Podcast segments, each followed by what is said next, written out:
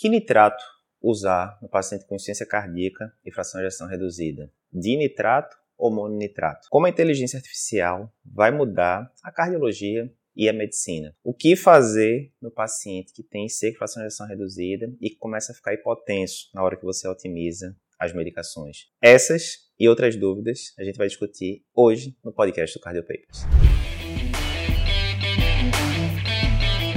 Olá, eu sou Eduardo Lapa, editor-chefe do Cardio Papers. Aqui a gente te ajuda a se atualizar em cardiologia, mesmo que você tenha pouco tempo para estudar, dia a dia corrido, aqui plantão, consultório, família, aquela coisa toda. Fica tranquilo, a gente te ajuda.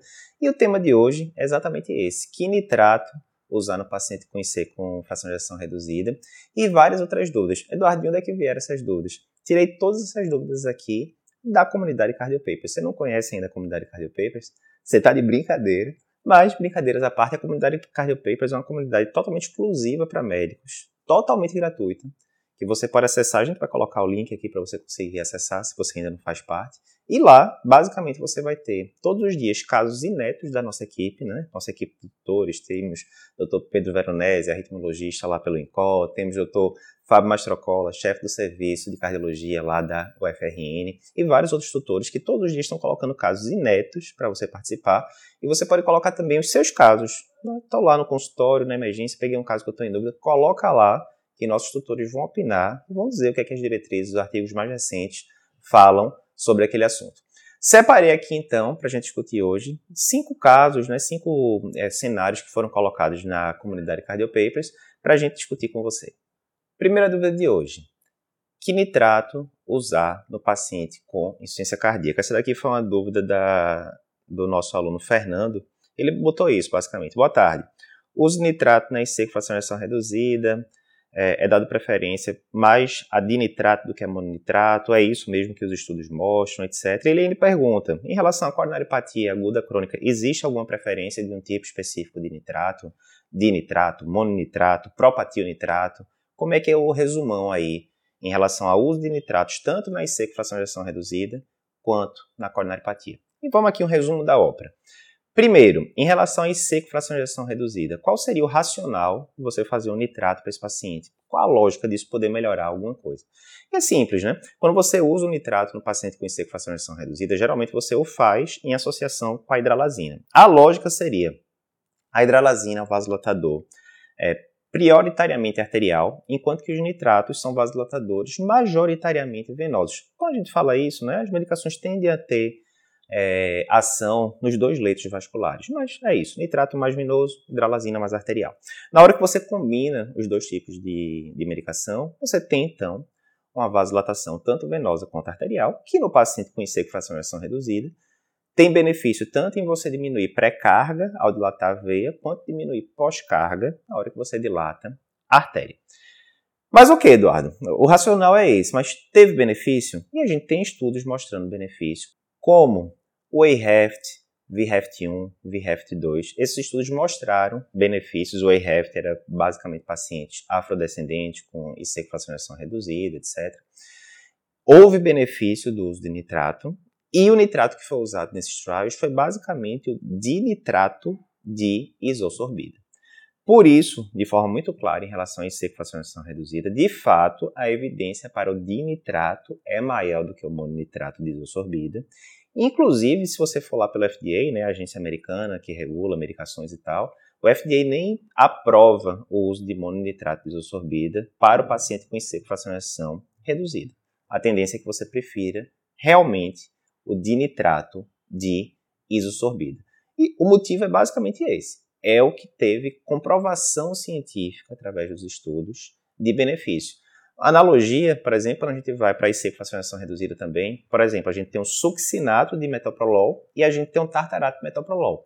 A gente tende a preferir o succinato de metoprolol. Por quê? Porque o estudo que usou o tartarato de metoprolol foi um estudo menor, com poucas centenas de pacientes, e não mostrou benefício com a medicação no cenário de IC com fracionação reduzida.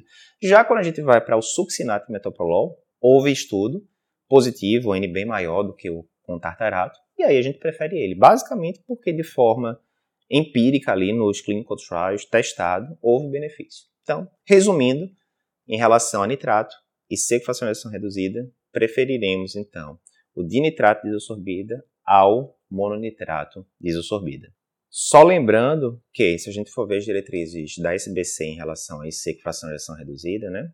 Lembrando, terapia padrão seria o quê? Cheguei lá, um paciente com fração de ejeção de 40% para baixo, que tem sintomas, você vai começar nesse paciente terapia tripla, né? IECA, que é o vasodilatador inicial de escolha, de acordo com a SBC, espironolactona, né? A gente tem até plerenona agora no Brasil, mas enfim, né? O, o antagonista é mineralocorticoide e beta-bloqueador. Se com essas três medicações otimizadas o paciente persistir sintomático, o próximo passo seria você considerar ali sacubitril valsartana, né, entrando no lugar do IECA, e aí você faria meio que um upgrade ali em relação à vasodilatação, você iria para um vasodilatador mais potente, é, e ou combinar gliflosinas para esse paciente. No paciente que persiste sintomático, apesar de todas essas mudanças, aí você vai, né, todas essas intervenções farmacológicas, você iria para outras opções terapêuticas, incluindo a combinação de hidralazina e nitrato, principalmente em pacientes afrodescendentes. Então, primeiro lembrar isso, né, que pelo guideline, é, hidralazina e nitrato não é definitivamente a primeira opção de vasodilatador. Você vai tender a começar com IECA. Se não der certo, você vai para sacubitril valsartan, né, uma, uma vasodilatação ainda mais potente, para então conseguir pensar na hidralazina e nitrato. Na prática, termina nem sendo essa a principal indicação que a gente usa de hidralazina e nitrato. Que a gente usa muito aquele paciente que tem intolerância, por exemplo, a IECA ou a bloqueador de receptor de angiotensina. Exemplo, aquele paciente que tem ali é, alteração de função renal e fica fazendo hipercalemia, né, de repetição na hora que você faz IECA ou BRA. E aí muitas vezes o paciente está internado, o potássio subiu muito, você tira o IECA BRA, o paciente piorou a função renal, etc substitui ali momentaneamente por hidralazina e nitrato. E por que, que eu ratifico o momentaneamente? Porque geralmente você vai conseguir controlar a potássio desse paciente. Então não é para você esquecer, ah, o paciente fez hipercalemia uma vez na vida aqui com IECA, não pode usar IECA, eu vou deixar só com hidralazina e nitrato. Não. O uso de IECA, etc., tem muito mais evidência do que hidralazina e nitrato, evidências mais robustas, são a primeira escolha, né, os inibidores de IECA, no caso da IC de fração de ação reduzida para vasodilatação, então, cuidado. O paciente chegou lá, estava com potássio lá na carta de chapéu, você tirou o IEP, colocou hidralazina e nitrato durante a fase hospitalar, ok. Mas não esquece depois de tentar voltar para o IECA, para o sacubitril valsartana, né? o que seja. Não desiste dessa, dessas classes de medicações importantes só porque o paciente fez hipercalemia uma ou duas vezes. Mas é nesse cenário que você vai considerar muito o uso de hidralazina nitrato. Ou no paciente que fica intolerante a IECA BRA, ou no paciente que já está usando tratamento otimizado, né, terapia quádrupla, e persiste sintomático, principalmente se o paciente for afrodescendente. Voltando agora em relação, na pergunta inicial, ele, o, o seguidor perguntava tanto em relação ao uso da insuficiência cardíaca quanto em relação à coronaripatia. Na insuficiência cardíaca com fracionação reduzida, claramente a gente tem um, uma priorização aí do dinitrato ao mononitrato de isosorbida. Ok. E na coronariopatia? Na coronariopatia a gente não tem isso de forma tão clara. Se o paciente tiver com a coronariopatia aguda, chegou lá à sala de emergência, UTI, o que seja, você vai tender a preferir o quê? Dinitrato de isosorbida sublingual, né, naquele atendimento inicial, obviamente se o paciente não tiver contraindicações, não usou né, é, inibidor de fosfodiesterase, não está com infarto VD, nada do tipo, você pode usar o nitrato sim, nesse cenário, para alívio de dor, de congestão, etc. E se o paciente tiver, né, depois daquela, da, do comprimido sublingual ali, naquele atendimento inicial, ainda tiver necessidade de nitrato por congestão, por hipertensão, por dor, enfim, você vai tender a ligar a nitroglicerina venosa. Isso no paciente é, agudo. Já no paciente crônico, você tem essas opções todas. Você tem propatinitrato, você tem mononitrato de isosorbida, você tem dinitrato de isosorbida, sem ser a versão sublingual, né, a versão oral, né, de, de duração mais prolongada. E os guidelines não colocam como preferencial né, uma medicação a outra. Então, você vai ter todo esse arsenal aí de medicações para escolher no paciente com coronariopatia crônica. Próxima dúvida: como a inteligência artificial vai mudar a cardiologia? Esse daqui foi nosso seguidor Arthur que mandou, e basicamente resumindo a pergunta, ele, ele pergunta, né? Vocês estão usando já a inteligência artificial na prática, né? Ele diz que já usou aqui para elaboração de alguns casos clínicos, apresentações e tal, e que se surpreendeu com os resultados que, que a inteligência artificial, provavelmente o chat GPT, mostrou. Bem, eu estou gravando esse podcast aqui no comecinho de julho de 2023, então se a gente fizer um, um breve resumo do que é que a gente tem em inteligência artificial até agora, que está mudando toda hora, né? Ali no finalzinho de 2022, a gente teve o lançamento do, do ChatGPT, né? E ao longo dos últimos meses, a, a parte de inteligência artificial tem evoluído, né? De forma exponencial. A gente, nesse momento, a gente ainda não tem um bar do Google aqui no Brasil, mas tem em vários países, inclusive da América do Sul, deve chegar em breve. ChatGPT está na versão 4 agora, você já tem aplicativo de celular, já consegue conversar com ele, né, mandando ali mensagem de voz, etc. E tem bilhões né, de, de outras inteligências artificiais surgindo aí em relação à imagem, um milhão de coisas. E aí, o que é que isso vai influenciar na medicina? Então, antes de mais nada, esse é um tema que eu estou lendo tanto nos últimos meses, é um tema tão relevante que a gente vai colocar no Cardio Papers Experience 2023, que vai acontecer 13 e 14 de outubro lá em São Paulo. A gente vai colocar uma mesa só sobre inteligência artificial, onde a gente vai falar de como a inteligência artificial vai mudar não só a cardiologia, como a medicina, aí nos próximos meses, próximos anos. Mesa interessantíssima, você não pode perder. Se você não está inscrito ainda no Cardio Papers Experience, você está tirando onda, está de brincadeira. Clica no link que aparece aqui, né, na tela, na descrição do episódio, onde você consegue ver a programação completa. Alguns exemplos simples de como a gente consegue usar a inteligência artificial agora, metade de 2023, para usar na cardiologia. Exemplo. Então, coisas simples. Eu fiz um teste do dia desse. Ah, supondo que alguém tivesse me chamado, por exemplo, para dar uma aula no Congresso Pernambucano, Cearense, da SOCES, qualquer coisa do tipo, em relação a, ó, discute aí manejo é, clínico do paciente com coronariopatia crônica multiarterial, etc, etc. Depois de isquímia. E aí, o que, é que a gente vai fazer com esse paciente? Né? Digamos que eu tivesse que defender a estratégia de revascularização nesse paciente. Lembrando que o isquemia até agora a gente tem um acompanhamento de 5 anos e rins quebrados, não teve diferença você manter o paciente em tratamento clínico ou mandar para revascularização. Mas digamos que tivesse falado, Eduardo, tá contigo a bronca defende revascularização. Fiz esse teste, coloquei lá no chat GPT, chat GPT tem um trial chamado isquemia, etc, etc, que ele tem acesso lá, né? Tem um trial chamado isquemia, eu fui chamado aqui para para fazer uma palestra no congresso XYZ defendendo revascularização, né?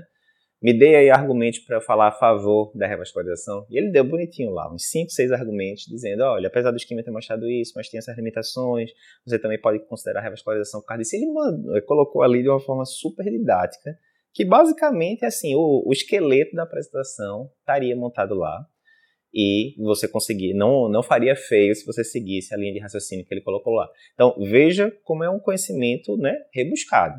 Né? Provavelmente a maioria dos cardiologistas, se você colocasse assim de pronto, assim, ó, faz aí para mim um storytelling rápido defendendo a revascularização apesar dos resultados do isquímia, né?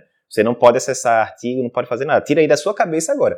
A maioria dos cardiologistas, mesmo os que leram o isquímia, discutiram o estudo, etc, etc, não acharia tão simples fazer em um minuto um storytelling bem estruturado defendendo a revascularização, por exemplo, né? E aí eu não estou nem dizendo se está certo ou se está errado, estou só dizendo que isso é colocado muito em congresso, né? Defende lá, diz aí, advogado do diabo tal. Então, exemplo muito simples. Então, pode ajudar muito na parte de ensino para você estruturar, né? É, fazer analogias, ele cria analogias. Olha, faz aí uma analogia para mim, eu estou querendo ensinar aqui eletrocardiograma, a, a parte aqui de eletrofisiologia, cria aqui uma, uma analogia que fique fácil para um estudante no começo da faculdade entender. Ele cria várias analogias interessantes, né, bem práticas tal. Então, para ensinar, potencial gigantesco. Para estudar potencial gigantesco, então, exemplo, muita gente, né? Você está vendo aqui esse conteúdo ou pelo podcast, ou pelo YouTube, enfim, você está vendo conteúdo aqui da gente. Muitas vezes você está vendo lá um podcast de uma hora de duração e você, rapaz, será que esse podcast aqui de uma hora ele vai ter um conteúdo que é bom para mim? Pode ser que seja uma hora aqui, eu já sei as coisas que vão ser faladas e tal.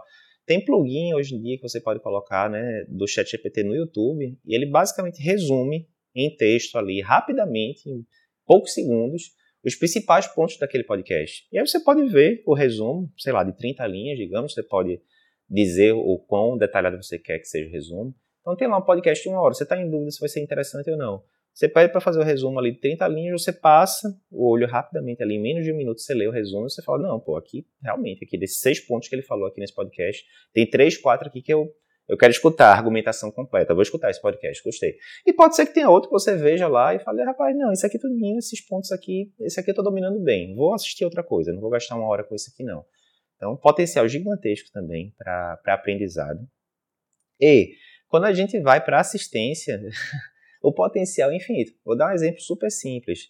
Eu vi outro dia desse uma empresa americana em que lá nos Estados Unidos eles gastam muito tempo, né? O médico gasta muito tempo escrevendo, preenchendo papel, é, transcrevendo a consulta lá para o, o, prontuário eletrônico, aquele tipo de coisa, né?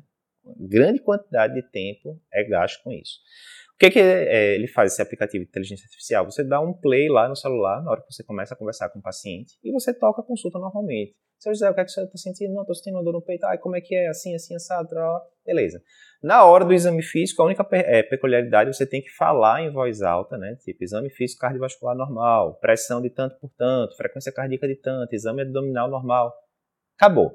Você fez isso, acabou a consulta, você aperta stop e o aplicativo de inteligência artificial ele vai transcrever a consulta toda como se você tivesse escrito diretamente para o prontuário eletrônico. Ah, Eduardo, mas deve errar pra caramba, né? É errado. Em mais de 90% dos casos, o médico tem que alterar nada, basicamente, da, da transcrição da consulta. E vai colocar bonitinho. Você está conversando lá. Seu José, como é que é a dor? Ele vai falar para você. Ah, é uma dor que, é, que é em aperto tal. Irradia para algum lugar. Não, irradia para membro superior esquerdo. Ele não vai transcrever como se fosse uma transcrição literal. Seu José disse isso, eu disse aquilo. Seu José disse aquilo. Não. Ele já vai colocar como você colocaria no, no prontuário. Estou atendendo o seu José de 57 anos, refere doutorácia compressiva com irradiação para membro superior esquerdo, etc, etc, etc, como se fosse linguagem técnica mesmo, né, de um médico escrevendo. Então, vê o tanto de tempo que isso pode lhe poupar no seu dia a dia, né? Mas, mais uma vez, aqui a gente está falando alguns exemplos aqui, dois, três exemplos super simples, super rápidos, e a gente vai aprofundar muito isso lá na mesa específica de inteligência artificial do Cardio Papers Experience 2023.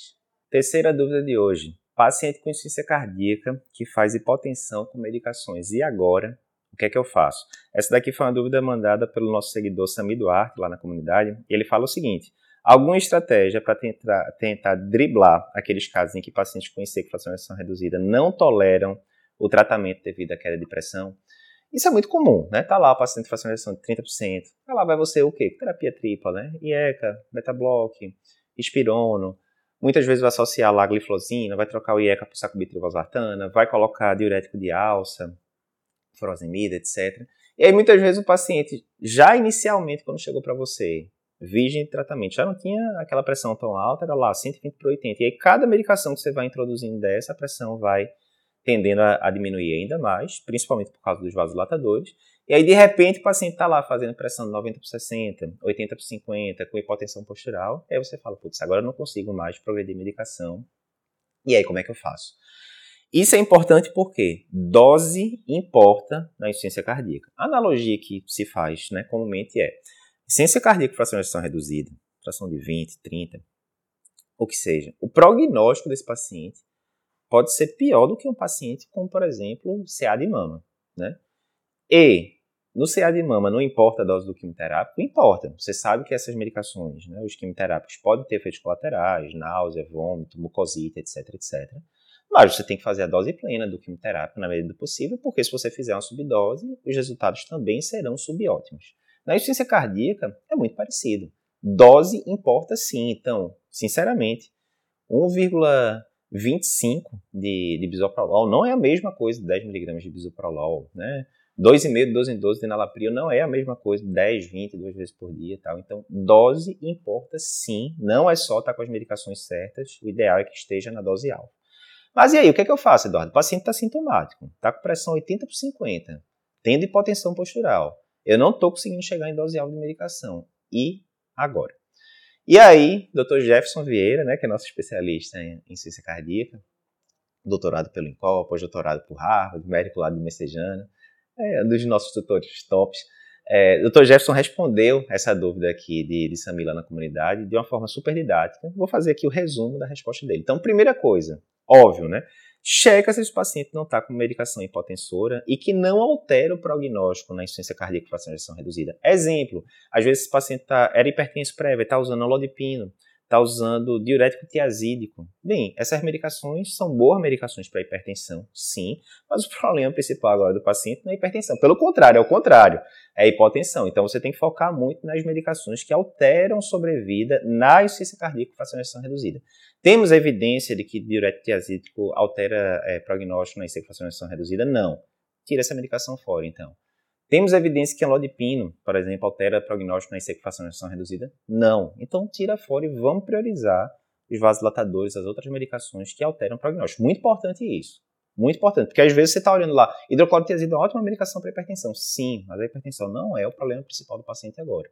Não é a hipertensão que vai, que tem maior potencial de matar o paciente, pelo contrário, ele está hipotenso. Né? Então, foi para o outro espectro ali. Então, tira fora medicações que sejam hipotensoras e que não alterem o prognóstico favoravelmente. Primeira coisa é isso, certo? Segunda coisa, basicão. Esse paciente está seco já, às vezes o paciente pode ter secado demais né, com o diurético, e, inclusive, essa hipotensão postural que ele está fazendo já pode ser reflexo né, de hipovolemia relativa. Às vezes você, e é difícil você ver né, essa questão volêmica do paciente. Né? Não é fácil. Então, às vezes, você exagerou demais ali na, no direto de alça, o paciente está fazendo hipotensão postural por estar hipotenso. E, ah, como é que eu vou saber isso? Não, o paciente que está aguentando, no começo ele estava super sintomático. Agora, ele está ali no peso seco dele, né, o peso antes de começar o quadro de insuficiência cardíaca, por exemplo, ele consegue ficar a noite inteira em decúbito zero, sem sintoma nenhum, etc. E está fazendo hipotensão postural na hora que você faz o teste, né? Coloca ali o paciente deitado, mede a pressão, é, coloca em pé, depois de 3 minutos mede, a pressão sistólica está caindo mais do que 20 milímetros, a pressão diastólica está caindo mais do que 10 milímetros. Enfim, pode ser hipotensão postural isso, e aí muitas vezes você diminuindo ou até tirando totalmente o direto de alça, dá uma melhorada no quadro também. Então, vê o status volêmico do paciente para ver se não é o caso. Terceira dica, em relação ao beta-bloqueador, por exemplo, se a gente compara cavedilol com bisoprolol, o bisoprolol tende a causar menos hipotensão. Por quê? O cavedilol ele tem aquele efeito bloqueador alfa-1. E aí, na hora que ele tem esse bloqueio alfa-1, ele tende a ser mais vasodilatador periférico, causa mais hipotensão do que o bisoprolol. Então, às vezes, tira o cavedilol, coloca o bisoprolol no lugar, a hipotensão não fica tão acentuada e você consegue chegar em dose alvo. Outra dica boa. Outra dica interessante, recentemente a gente teve eplerenona chegando aqui no Brasil, né? e ela é uma opção à espironolactona. Tem alguns dados que mostram que ela tende a causar menos hipotensão do que a espironolactona, e aí você poderia considerá-la. Então, tem várias coisas que você pode brincar aí, entre aspas, para tentar otimizar essa questão da queda de pressão secundária às medicações na IC com fracionalização reduzida. Quarto ponto de hoje, manejo do risco cardiovascular em pacientes diabéticos. Quais são as novidades né, do Congresso aí de Diabetes 2023? Esse daqui foi a postagem do Dr. Fernando Figuinha, né, que é fundador do Cardio Papers, nosso, nosso sócio aqui de longa data. Figuinha colocou aqui na comunidade, na comunidade você não tem só caso clínico inédito do Cardio Papers, nem só é, espaço para você discutir os casos que você está em dúvida do seu consultório. Você também tem meio que um resumão de tudo que está acontecendo de importante aí das postagens do Cardio Papers e de outras marcas. A gente tem o Endocrino Papers, né, nossa marca de endócrino top, líder em aprovação no curso de prova de, na, no título de especialista para endocrinologia, agora em 2023, 60% dos aprovados no título de endocrinologia foram alunos do Endocrino Papers. E o Endocrino Papers, assim como a gente, eles também fazem cobertura de congresso. E eles cobriram top o congresso ADA, né, American Diabetes Association, o congresso de diabetes, mas é o congresso mais importante de diabetes do mundo, o ADA 2023. Entre vários é, aspectos que eles cobriram lá, teve uma aula muito boa sobre justamente isso, manejo né, de risco cardiovascular no paciente diabético, meio que uma revisão do Standards of Diabetes Care 2023. Esse é um documento que sai todo ano, no comecinho do ano lá, é, pela ADA e que resume né, as melhores evidências que a gente tem em relação a diagnóstico e tratamento de diabetes.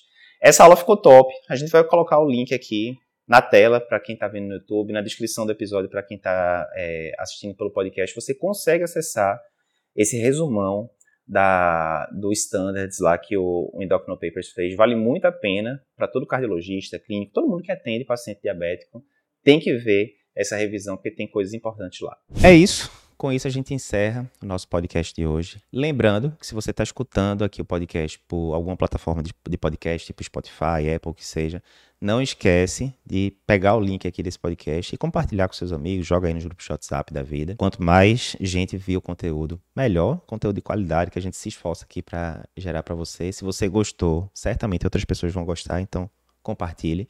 Se você está vendo né, o videocast pelo YouTube, não esquece de se inscrever no canal da gente. Todo dia tem vídeo novo aqui no nosso canal do YouTube. São centenas e centenas de vídeos com essa qualidade que você está acostumado já. Então não vai perder as atualizações. E aviso importante, não sei se você está sabendo, mas nós do Cardio Papers agora a gente tem a nossa comunidade né, exclusiva do Cardio Papers, cujo nome é Comunidade Cardio Papers. Ela é 100% gratuita, destinada para médicos e o que é que você vai encontrar lá? Se você entrar na comunidade Cardio Papers, vai ter quatro pontos importantes. Primeiro, você lá pode tirar suas dúvidas com a nossa equipe de tutores. Se você pegou um eletro no consultório que ficou em dúvida, está com algum caso clínico de coronariopatia, de ciência cardíaca, de hipertensão resistente, que está tendo dificuldade no dia a dia, não tem com quem discutir, coloca lá seu caso, a plataforma é parecido com o Facebook da vida, você coloca lá a sua dúvida e algum dos nossos tutores vai te responder, tutor específico ali, especialista naquele assunto. Então, você pode tirar suas dúvidas, primeira coisa. Segunda coisa, você pode acompanhar os casos clínicos que a gente coloca lá diariamente, segunda a sexta,